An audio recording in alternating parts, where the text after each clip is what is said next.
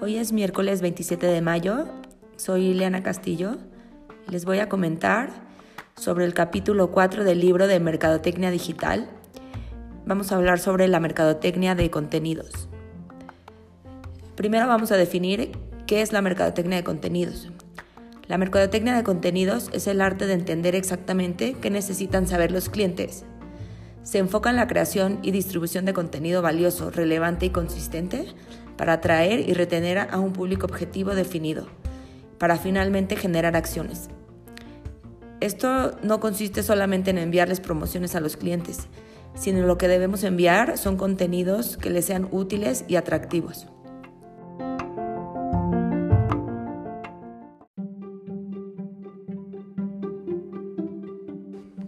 Pero ¿a qué nos referimos cuando hablamos de contenido? Contenido se refiere a cualquier tipo de publicación. Puede ser multimedia, como podcasts o videos.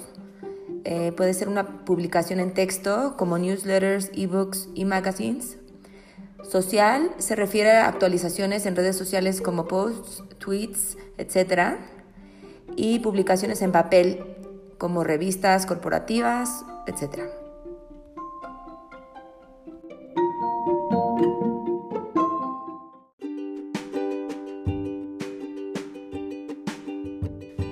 les voy a contar una breve historia de la mercadotecnia de contenidos. En 1891 se presenta el primer caso de mercadotecnia de contenidos de la historia. Se trata de un doctor alemán, August Oetker, y él logra comercializar la levadura para uso doméstico de manera exitosa. ¿Y cómo lo logró?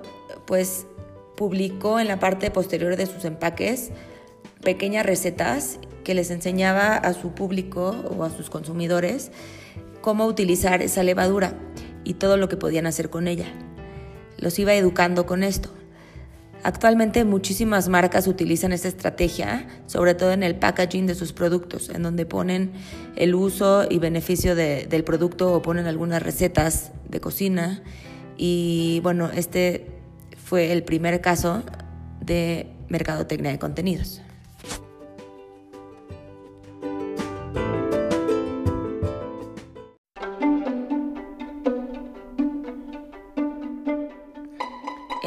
En 1895, John Deere, una marca estadounidense de maquinaria agrícola, publicó la revista The Furrow.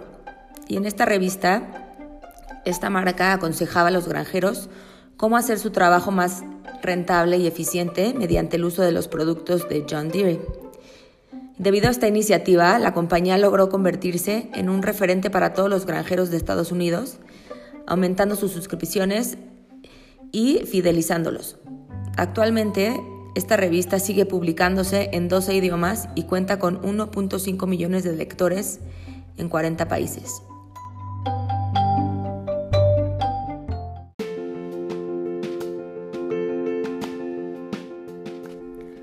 Otra empresa que incursionó en la mercadotecnia de contenidos fue Michelin en 1900 con su guía Michelin. Esta publicación ofrecía información acerca del mantenimiento de automóviles y consejos para viajar. Con el paso del tiempo, la guía ha ido especializándose en información gastronómica mediante sus famosas estrellas Michelin.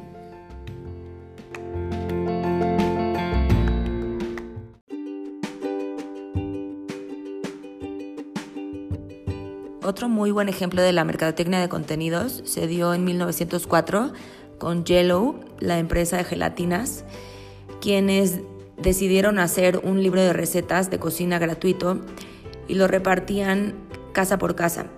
Esto hizo que la gelatina se convirtiera en un postre con un sinfín de posibilidades y la gente lo comprara muchísimo más. En tan solo dos años la empresa facturaba un millón de dólares más al año.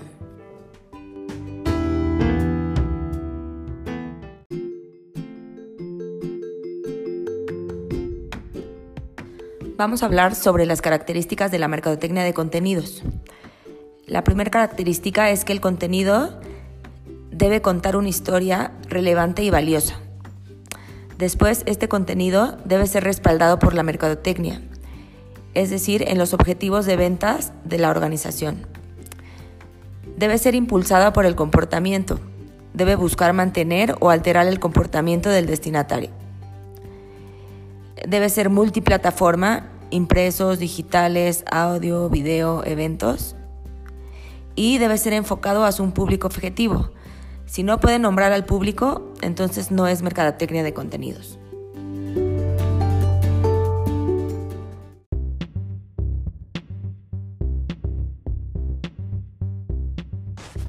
¿Cuáles son los beneficios de la mercadotecnia de contenidos? Uno, la diferenciación frente a la competencia, ya que permite a las empresas llegar a sus clientes antes que la competencia. Asimismo, si la competencia tiene una estrategia implementada, la mercadotecnia de contenidos permite crear un estilo personal, distintivo y segmentado. Otro beneficio es el compromiso o vínculo. Crear vínculos más allá de la transacción económica ahora es fundamental para fidelizar a los clientes. Y una estrategia efectiva es ayudar a informar mediante contenidos a esos clientes más allá de lo que te pidan y por supuesto más allá de lo que te compren. En este sentido, las redes sociales son determinantes.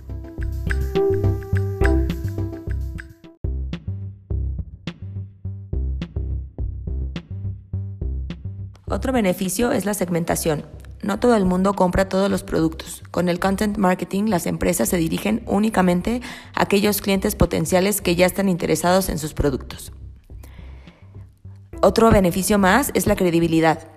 La comunicación se hace más natural, puesto que ambas partes comparten un interés común.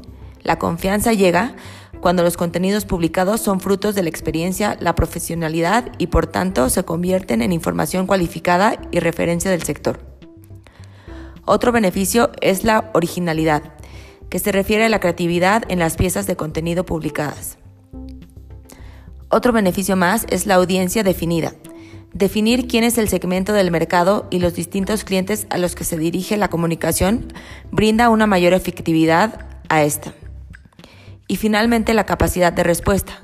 Contar con la flexibilidad necesaria para implementar cambios mientras se ejecuta la estrategia para dar respuesta a la recepción del mercado permite mejores resultados.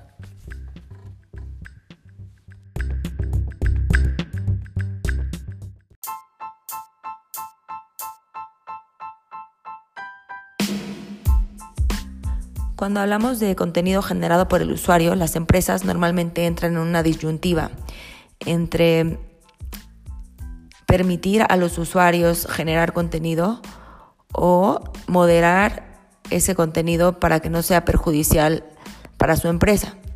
Sin embargo, sabemos que la mayoría de los contenidos de los usuarios suelen ser muy exitosos porque la gente los usa como referencia para utilizar las marcas.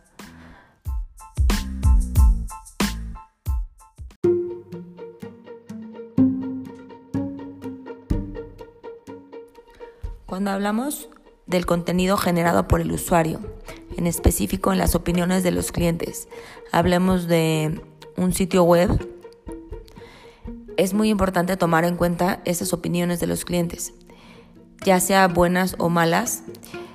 Escuchar al mercado permite a los líderes mejorar los productos y servicios y se ha demostrado que los usuarios confían más en las organizaciones que publican comentarios tanto negativos como positivos de sus productos y que abordan y retroalimentan estos comentarios.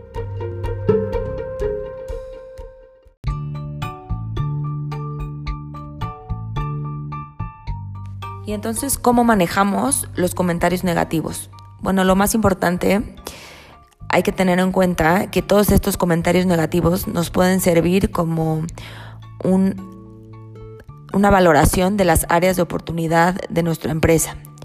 Un ejemplo muy claro es el de Rubbermaid, en donde estaba recibiendo una gran cantidad de críticas negativas de los clientes sobre un producto llamado Produce Saver. Debido a estas críticas, Rubbermaid descubrió que el producto no estaba cumpliendo con las necesidades de los consumidores. Pero la realidad es que ellos no estaban utilizándolo de la manera correcta. Y lo que resolvió Rubbermaid fue publicar en su página el uso correcto de este producto y contestar todas esas inquietudes de los clientes. Esto incrementó la confianza en la marca y la reposicionó en la mente de sus consumidores, porque la gente se dio cuenta que Rubbermaid se preocupaba por sus clientes.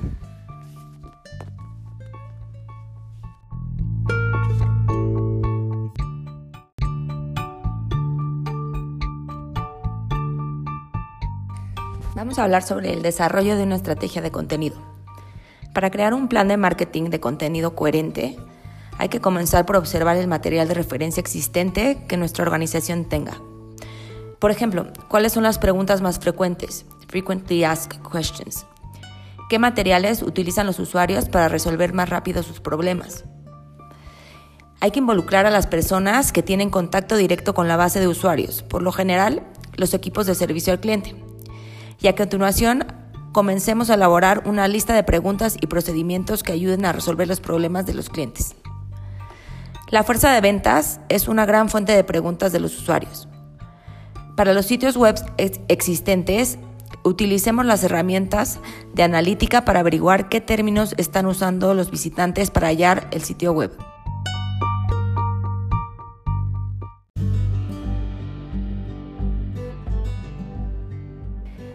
Contenidos que pueden crear los dueños del sitio web o los profesionales de marketing.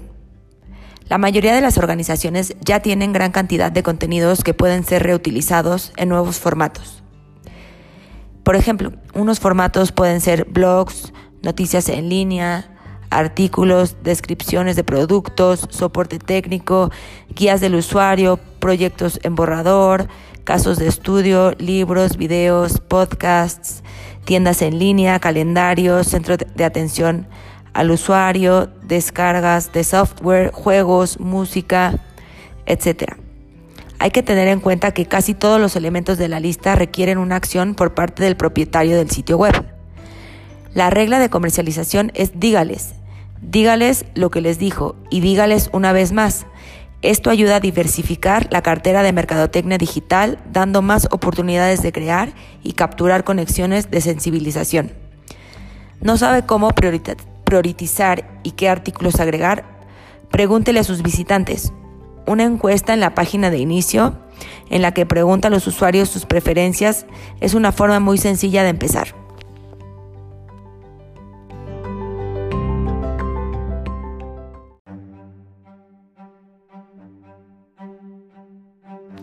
El modelo de revista en el desarrollo del contenido. Una forma de planificar las estrategias de contenido es pensar como un editor en jefe de una revista que cubre su área temática. Hay que preguntar cuáles son las secciones mensuales y o semanales que deben aparecer, cuáles son las características, cuáles son las columnas de consejos. Piensen los visitantes en los ciclos de vida dentro de su área temática. A continuación, inicie la creación del contenido para satisfacer a las mentes inquisitivas. Lleve a cabo una lluvia de ideas acerca de cada uno de estos segmentos. Piense en la creación de múltiples estrategias de contenido. ¿Qué debe hacer su página para que un visitante vuelva una y otra vez? Defina metas cuantificables. Si la acción deseada, la compra del producto, el llenado de un formulario, etc., se produce o se mueve al visitante hacia la venta, se debe medir con la analítica de la web. No dude en probar el contenido. Recuerde que el contenido que es relevante, útil y tiene calidad es lo que hace las ventas. El contenido tiene que brindar un servicio al usuario.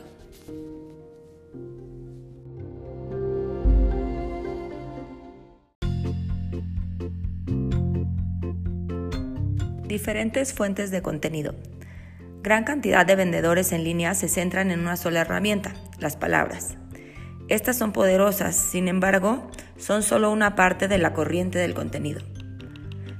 Vamos a hablar de algunas recomendaciones sobre diversas fuentes de contenidos. Uno, las imágenes. Las imágenes generan ventas. Todos sabemos que una imagen vale más que mil palabras. ¿Quién iba a comprar, por ejemplo, un automóvil usado en línea sin ver las fotos? Otra son las palabras que venden. Muchas organizaciones publican un boletín impreso o digital. Reutilizar el boletín como publicaciones en los blogs, artículos en línea, tweets, actualizaciones de Facebook y más ayuda a que esas palabras se vendan.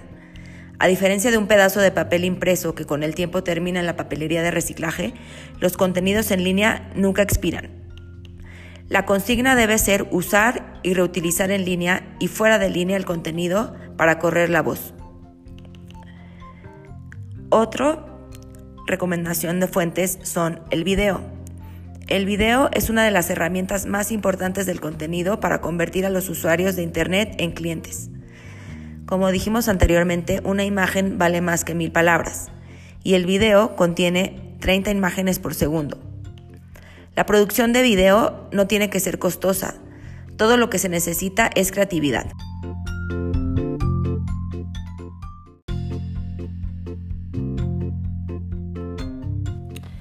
Medios y marca. Crear una videorevista puede impulsar al negocio. Cualquier organización puede especializarse en un campo determinado.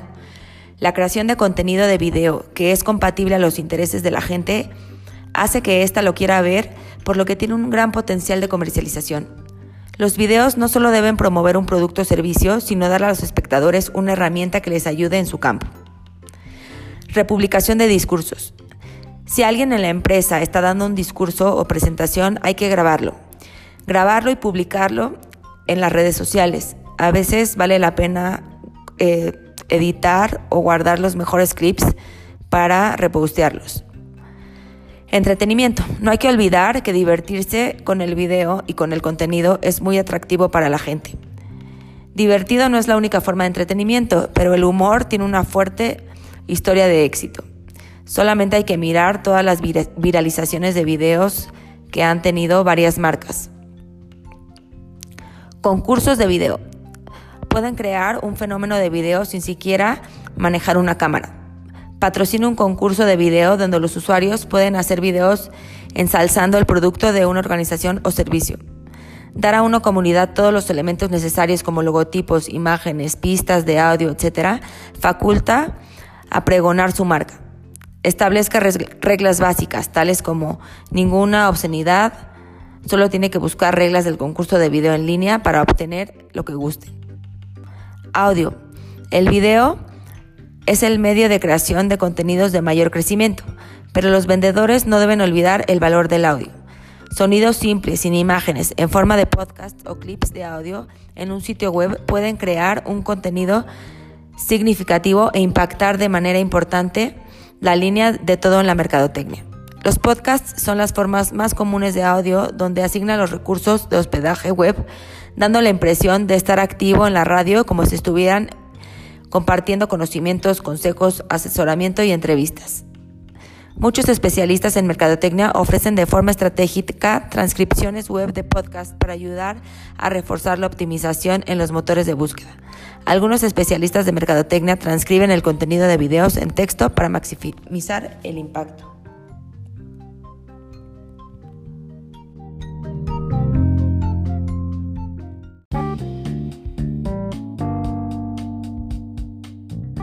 La mercadotecnia de contenidos externos.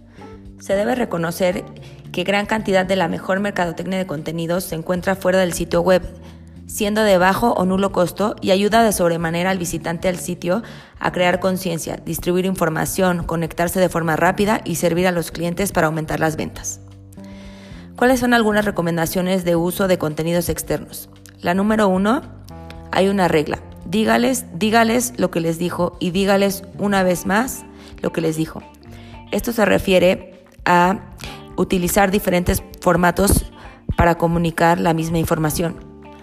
Los especialistas en mercadotecnia en línea tienen que hacer que su mensaje se encuentre disponible tanto para sus clientes actuales como para los potenciales en muchos formatos. La gente que lee los emails, por ejemplo, a veces los elimina. Pero si les fue significativo y quieren más información, es probable que vayan en línea a un sitio web para dar seguimiento. Si los usuarios de Internet no pueden hallar la información de nuevo en otro lugar, los especialistas de mercadotecnia pueden perderlos, por lo que no es un buen servicio al cliente. Se recomunica con su cliente y hace la mercadotecnia digital más consistente. Se ve la página web como el blog, los correos electrónicos se ven como el sitio web hay que considerar la coherencia del diseño, es muy importante. Sea consciente del branding y su posicionamiento para mostrar profesionalismo. Asegúrese de, que la consistencia esté presente en su planeación de mercadotecnia digital y se refleje en su contenido.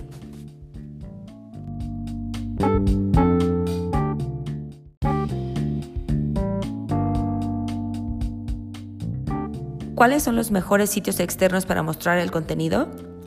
Uno pueden ser sitios de noticias, otro puede ser sitios de videos, sitios de manuales, blogs de la industria, blogs públicos, radio como shows o podcasts, redes sociales, incluyendo sin ser limitativo Facebook, Twitter, LinkedIn, Squirrel, online communities, ehow.com, etc.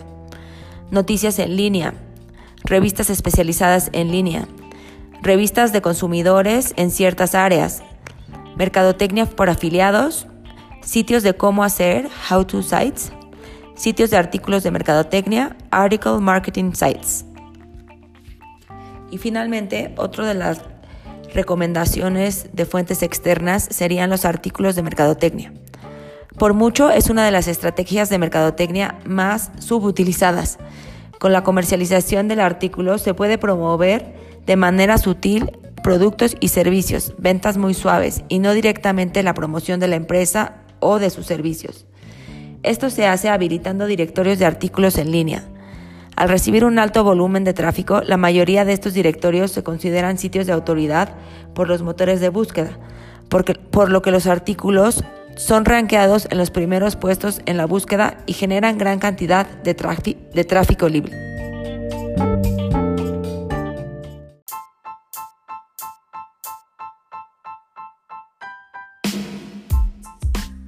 La última recomendación para utilizar contenidos externos es crear tu propia entrada en Wikipedia.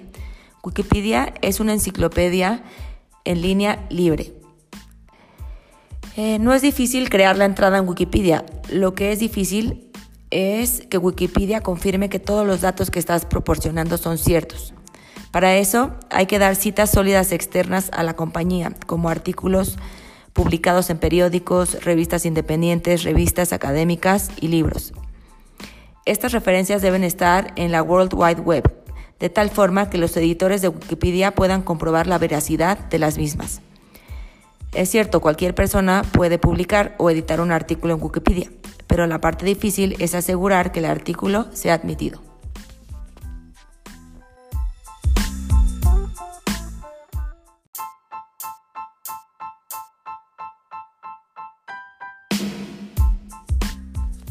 Como conclusión, el marketing de contenidos requiere que la marca se aleje un poco de la oferta de sus productos y se enfoque más en el cliente. Averigua qué pasa en su vida y ponte a cavar más profundo. Escucha sus historias para obtener claves sobre qué tipo de contenido puedes producir que los comprometa y los motive. Tienes el lujo y el beneficio de acercarte a tus consumidores, así que utiliza esa oportunidad para aprender de ellos. Esta es exactamente la razón por la que el marketing de contenido tiene mucho sentido para los pequeños negocios.